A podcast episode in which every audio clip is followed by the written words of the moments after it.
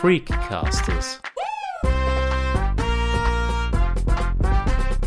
Menschen, Geschichten, Leidenschaften. Herzlich willkommen zu einer neuen Folge von Freakcasters Menschen, Geschichten und Leidenschaften, sagt Udo Seelofer. Die Suche nach einem Facharzt mit Kassenvertrag wird immer öfter zur unendlichen Geschichte. Martina Kriechmeier musste damit ebenfalls schon mehrere schlechte Erfahrungen machen. Seit 30 Jahren hat sie eine chronische Krankheit.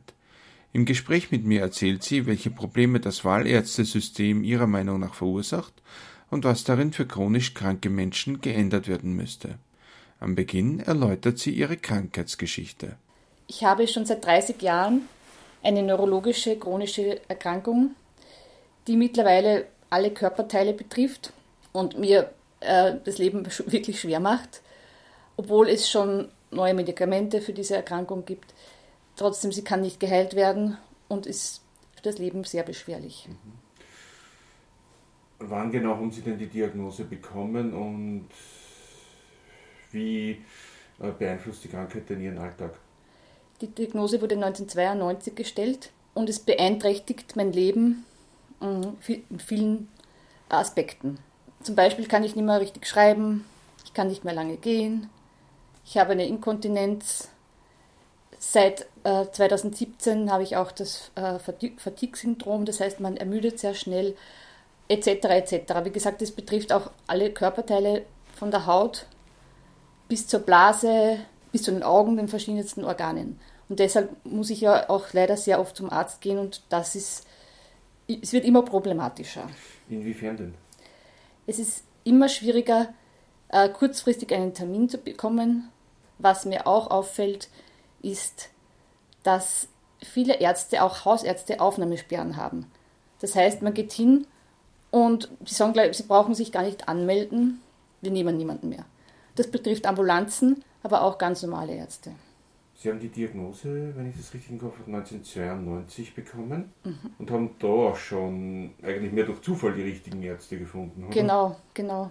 Wie war das genau? Das hat meine Mutter damals herausgefunden über irgendwelche Bekannte, die ich selber nicht kenne, die halt einen Neurologen gekannt, eine Neurologin gekannt haben, an die sie dann weiterverwiesen wurde. Und so bin ich zu dieser Ärztin gekommen weil sonst, ich hätte nicht gewusst, was ich tun soll. Es ist auch, ich habe die Erkrankung wahrscheinlich schon länger und bin damals schon zu hunderten Ärzten geschickt worden und vom, Wirbelsäulenröntgen, die haben alle geglaubt, das ist irgendwas anderes. Es hat also lange gedauert, bis eigentlich herausgefunden wurde, was es eigentlich ist.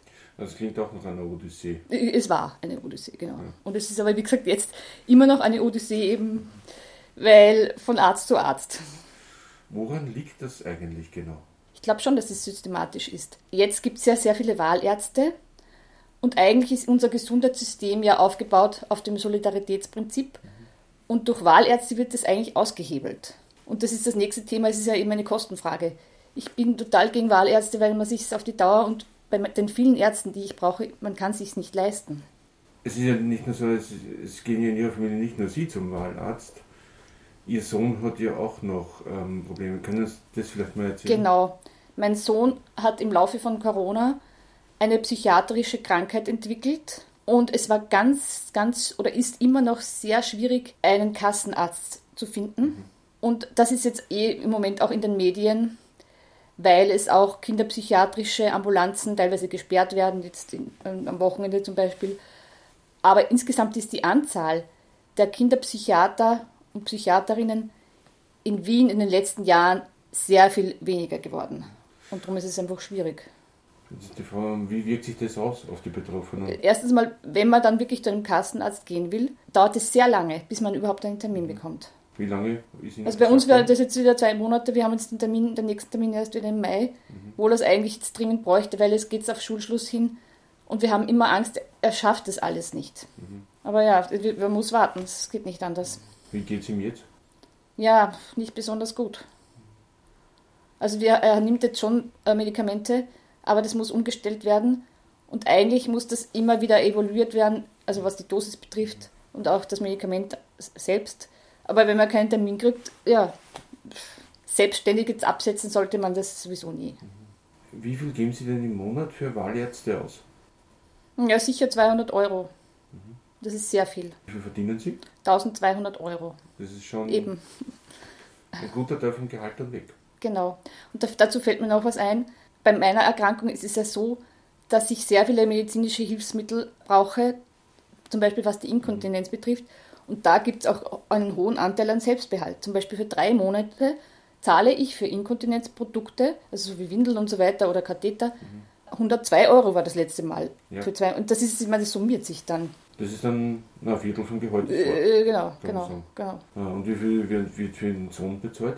Das ist noch nicht klar. Das ist noch nicht klar. Also er hat eine Psychotherapie gemacht. Da wird, glaube ich, schon fast ein Drittel refundiert. Von den Psychiatern wissen wir es noch nicht. Wie viel verlangen die pro Sitzung?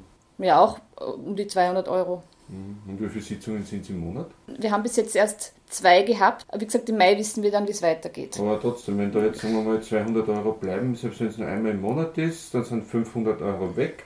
Genau, Wie können Sie sich das da leisten? gar, gar nicht. ich meine, wir zusammen halt mit meinem Mann natürlich. Weil sonst würde das alles nicht ausgehen.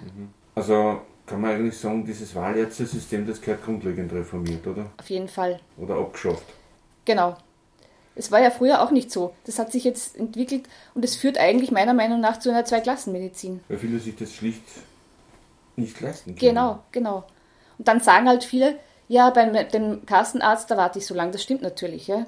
Wenn es wirklich dringend ist, entscheiden sich wahrscheinlich dann die meisten für den Wahlarzt, weil da kommen sie gleich dran, haben keine Wartezeit oder wenig und zahlen halt dann dafür. Wie überbrücken Sie da eigentlich die Wartezeit? Wenn Sie wissen, Sie brauchen da einen Termin, Sie hätten da ein Problem und es kommt, es geht aber jetzt gerade nicht.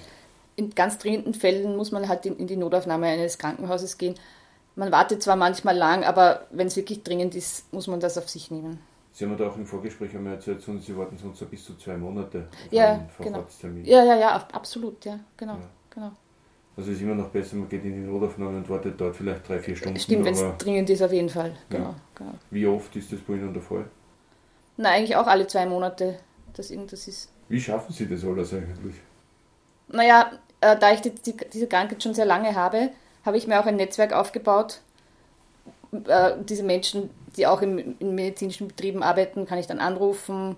Vielleicht kriege ich dann früher einen Termin, was natürlich ich eigentlich nicht möchte, weil es unfair ist. Aber das geht schon dann manchmal. Dann kommt meine Freundin und sagt, naja, dann kommen wir jetzt schnell vorbei. Das machen wir schon, nur ich meine, das kann ja nicht der Standard sein. So soll es ja auch eigentlich nicht sein. es Genau. Wenn es geht, genug Ärztinnen und Ärzte mit Kassenvertrag vorhanden sein, dass man nicht so lange warten muss. Genau. Aber gerade was zum Beispiel Kinderärzte betrifft, weiß ich, dass es auch immer weniger werden. Das ist ganz schwierig, einen adäquaten Kinderarzt zu finden. Also ich habe einen, wir, wir haben den schon seit seiner Geburt. Wir dürfen da ja nicht weggehen, weil sonst kriegt man nie wieder, wird man da nie wieder aufgenommen. Also ich weiß, es gibt etwa 300 Kinderärzte mit Kassenvertrag in ganz Österreich und das muss man sich mal vorstellen. Ganz Österreich? Ja. Und das ist, wenn ich mir jetzt einmal vorstelle, wie viele Kinder das gibt in Österreich, dann ist das eigentlich schon, nein, es ist unvorstellbar. Also Das ist unvorstellbar. wenn man da schnell was braucht fürs Kind, dann kann man lang warten. Was wären denn eigentlich konkret Ihre Forderungen? Also was chronische, chronisch Kranke betrifft, wäre eine große Forderung Rezeptgebührenbefreiung. Ich weiß nach wie vor nicht, wie das berechnet wird, dass man das nicht bekommt, weil ich meine, so viel verdiene ich nicht, ja. Und immer wenn ich jetzt einen Schub habe, habe ich so viele Rezepte, weil da habe ich eine Liste von Medikamenten, da gebe ich auch wieder über 200 oder 300 Euro aus, nur an Rezeptgebühren. Und ich, mit der chronischen Krankheit braucht man sehr viele Medikamente und geht dauernd in die Apotheke und das kostet, auch wenn es jetzt nicht so viel ist, ich glaube 6,50 ist es gerade die Gebühr, aber es summiert sich einfach. Und eigentlich sollte das für alle chronisch Kranken gebührenfrei sein. Wie viel geben Sie monatlich so für die Medikamente aus? Für alles? Ja, auch immer, auch sicher 100 Euro. Ja, Also eben, ja. 600 Euro, kann man sagen? Ja, Von das 1200, die Hälfte weg. Ja, genau, so ist es, genau. Und dann kommen noch die ganzen anderen Rechnungen dazu. Wie viel Geld bleibt Ihnen da zum Leben? Nicht, nicht sehr viel. Aber wie gesagt, drum, ich bin da sehr abhängig auch von meinem Mann. Ja? Ich meine, es passt jetzt schon, aber nur es sollte nicht so sein. Es könnten ja auch Menschen in Abhängigkeitsverhältnisse eben schlittern, in die sie da gar nicht mehr rauskommen können, oder? Genau. Und überhaupt familiär, wir wissen eh, das passt jetzt nicht zu dem Thema, aber es kann alles Mögliche passieren und dann ist man irgendwie in der Falle. Ja? Also was mir noch einfällt zu den Forderungen, habe ich vorhin schon gesagt, dieses, dass man diesen Selbstbehalt auch für chronisch Kranke vielleicht wieder überdenkt oder vielleicht neu berechnet, wie auch immer. Aber ich meine, es ist ja, es ist rechtens, ich kann mich beschweren. Nur das ist was anderes, was man vielleicht neu berechnen sollte für chronisch Kranke, die sehr oft medizinische Hilfsmittel brauchen, von Brücken, was auch immer. Ja, oder Inkontinenzprodukte zum Beispiel. Es gehören gewisse Dinge, gerade was chronisch Kranke betrifft, äh, einfach reformiert mhm. und erleichtert. Weil wir verdienen, niemand, niemand ist reich.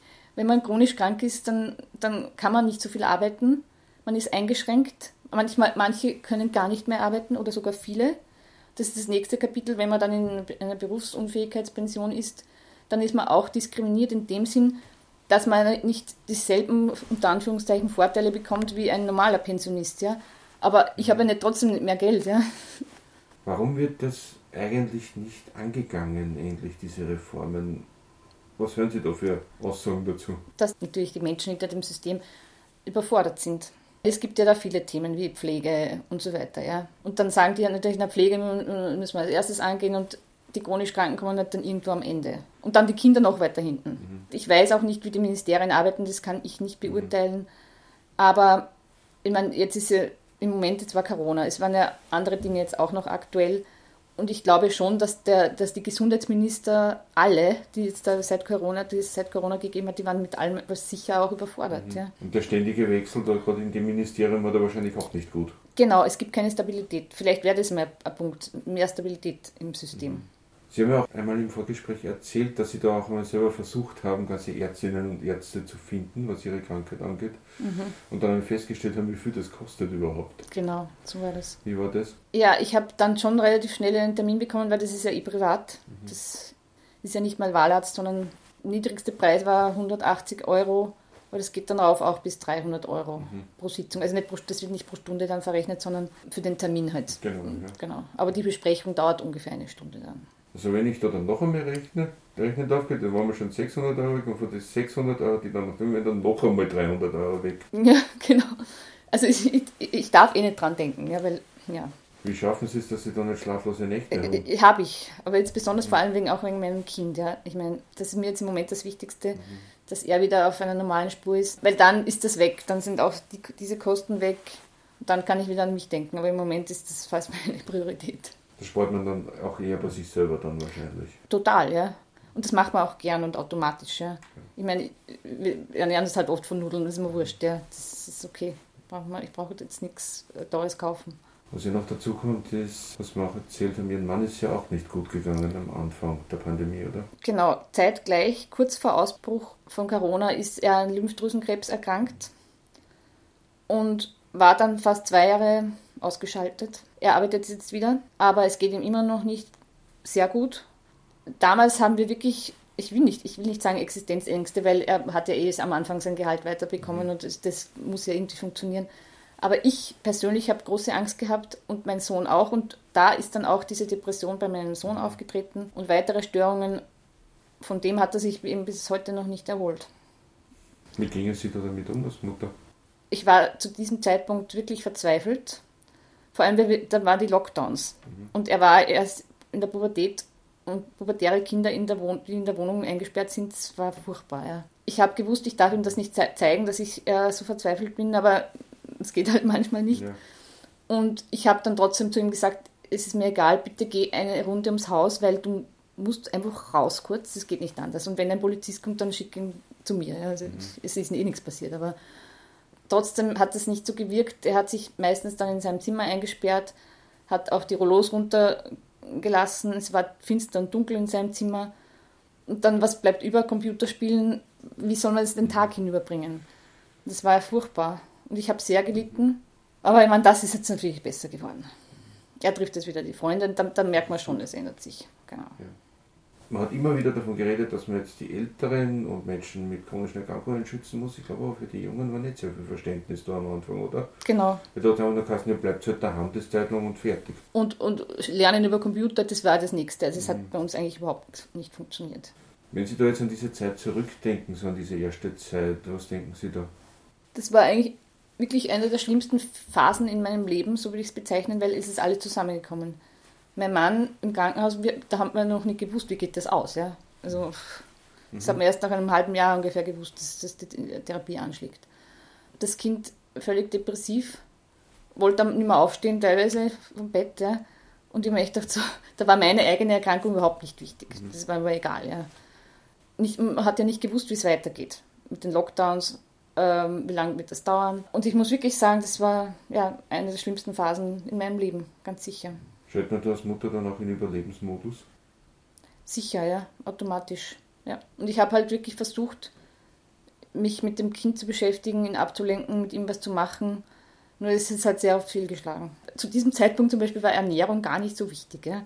Spaghetti gibt es immer zu Hause, man, man, man verhungert jetzt nicht. Ja. Das, außerdem haben die Lebensmittelläden eh sowieso offen gehabt. Also das war nie eine Frage, aber einfach in dem, in dem Sinn überleben, dass es einem wieder mal normal geht und gut geht. Man nicht in der völligen Depression versinkt. Mhm. Wie haben Sie das geschafft? Wahrscheinlich habe ich das auch ein bisschen durch meine lange Krankheit gelernt, dass man da irgendwie drum kämpfen muss und dass es schon weitergeht. Weil bei mir am Anfang habe ich auch nicht gewusst, wie das mal ausgehen wird. Und jetzt ist nach 30 Jahren geht es mir eigentlich äh, ganz gut. Im Vergleich vielleicht, wenn ich diese Medikamente am Anfang nicht bekommen hätte, vielleicht würde ich jetzt schon nicht mehr gehen können. Es gibt immer Auswege und Möglichkeiten. Da kann man schon sagen, Sie haben ein Kämpferherz, oder? Absolut, ja. Wenn Sie dann noch einmal überlegen, was Sie noch fordern würden, Sie haben schon gesagt, den Befreien von der Rezeptgebühr. Genau. Was wäre denn noch? Es gibt viele junge Menschen mit einer schweren Krankheit, die in einer Berufsunfähigkeit, Pension sind, die ja auch kein Geld haben und trotzdem sind sie diskriminiert. Bei den Ver Verkehrsmitteln zum Beispiel, ja. Äh, oder bei in verschiedensten Freizeitbereichen, keine Ahnung, ja so genau habe ich mir das jetzt nicht angeschaut, aber ich weiß es bei den, bei den Öffis zum Beispiel. Und die, die haben ja genauso wenig Geld. Die haben ja nicht, sie sind jünger, aber sie haben ja deshalb nicht mehr Geld. Sie kriegen ja deshalb nicht mehr Pensionsgeld. Ja? Und ich finde, das gehört auch auf jeden Fall überarbeitet. Genau, und dann der Zugang zu Ärzten, haben wir schon gesagt. Das mit der Aufnahmesperre. Es, sollte dann, es sollten dann schon immer Alternativen geboten werden. Weil eben man steht da und weiß eigentlich nicht und ist verzweifelt und weiß nicht, was mache ich jetzt. Ja, und das geht jetzt nicht nur mir so, das geht ja auch zum Beispiel älteren Menschen, die auch nicht mehr sehr mobil sind, die stehen dann, habe ich selbst erlebt, da vor der Tür und sagen, was mache ich jetzt, wo gehe ich jetzt hin? Mhm. Und ich meine, dann muss, sollte man Alternativen bieten. Und diese Ärzte, die dann, hin, die dann hinschreiben, Aufnahmesperre oder auch in den Ambulanzen, die sollen dann bitte sagen, was, wo sollen die jetzt hingehen? Also wie gesagt, das letzte Mal, wie das mir passiert ist, es war ich wollte zur Dermatologie-Ambulanz. Die haben gesagt, nein, Aufnahmesperre bis Juli, weil, und das ist natürlich verständlich, wir haben nur eine Ärztin und die schafft das nicht. Passt, das ist eine Erklärung. Aber was kann ich da machen? Und das ist mir nicht gesagt worden. Ich muss das wieder selber herausfinden. Ich kann das leicht mit dem Computer, aber eine 80-jährige Frau kann das wahrscheinlich nicht. Mhm. Und die muss dann vielleicht wieder ihre Enkel oder ich weiß nicht, oder wenn die niemanden hat, dann ja, also müsste man eigentlich sagen, ganz hart formuliert, dass das Wahlärztesystem müsste eigentlich weg aus Ihrer Sicht. Ja, finde ich schon, ja. Weil es ist keine Gleichwertigkeit. Welche Tipps würden Sie denn jemandem geben, der in ihrer, einer ähnlichen Situation ist wie Sie? Sich genau vorher, vorher zu überlegen, wohin man geht und das auch absichern in dem Sinn. Ja, jetzt zum Beispiel, wenn es Neurologie betrifft, muss man sich echt genau anschauen und mhm. recherchieren und vielleicht auch herumfragen, wie das eben früher durch Zufall meine Mutter rausgefunden hat, wohin ich gehen soll, dass man wirklich zu jemandem kommt, auf den man sich auch verlassen kann, weil das ist auch oft der Fall, dass das dann so ein Zwei-Minuten-Gespräch ist und der ist dann auch schwer erreichbar oder wie auch immer. Und wenn man dann wo gelandet ist, eine Art Notfallsystem zu haben weil das ist mir sehr oft passiert, es ist leider immer noch so, was kann ich machen, wenn ich in einer Notsituation bin? Wo gehe ich hin, wo rufe ich an? Und das gleich zu fragen, gleich zu Beginn fragen. Dass man da wirklich auch schaut und vielleicht schon am Anfang, wo gibt es Selbsthilfegruppen, Initiativen oder Projekte, die mir vielleicht helfen können. Genau, das ist total wichtig, weil sonst, wie gesagt, mir ist es sehr, sehr oft passiert, wenn irgendwas Akutes war, ich habe echt, ich hab, bin heulend zu Hause gesessen und habe nicht gewusst, wo gehe ich jetzt hin meine, jetzt im Moment ist es ja teilweise immer noch so, weil viele Spitäler jetzt sind durch Covid gesperrt oder man kommt einfach nicht so, so leicht rein. Mhm. Ich, ja, genau. Genau, genau, ja. Oder wenn ich zum Beispiel 2G Plus äh, haben muss, dann dauert es ja 24 Stunden, bis ich einen, einen PCR-Test habe. Da kann ich halt dann nicht einfach hin, sondern werde ich weggeschickt. Also ja. Das ist Planung ist das Wichtigste. Und ich denke, es geht auch darum, dass man halt auch mit Menschen reden kann, die das selber haben, wie man selber, oder? Genau. Dieses Art Netzwerk habe ich erst viel später dann gefunden. Das ist aber mir selber gelegen, weil ich an der Akzeptanz des, der ganzen Situation und so. Ich wollte eigentlich das gar nicht am Anfang. Aber jetzt bin ich in einem Netzwerk drinnen und da kann man auch alle Fragen stellen und da es so viele Leute sind, die da dabei sind, kriegt man auch immer irgendwelche adäquaten Antworten. Ja, dann, Frau Griechmann, ich denke, das war ein super Schlusswort. Vielen lieben Dank für das Interview. Danke, sehr gerne. Das war Freakcasters Menschen, Geschichten und Leidenschaften für heute. Wenn Ihnen dieser Podcast gefallen hat, dann empfehlen Sie uns doch weiter und erzählen Ihren Freunden und Ihrer Familie von uns. Dann bleibt mir nur noch, mich zu verabschieden. Auf Wiederhören und bis zum nächsten Mal, sagt Udo Seelofer.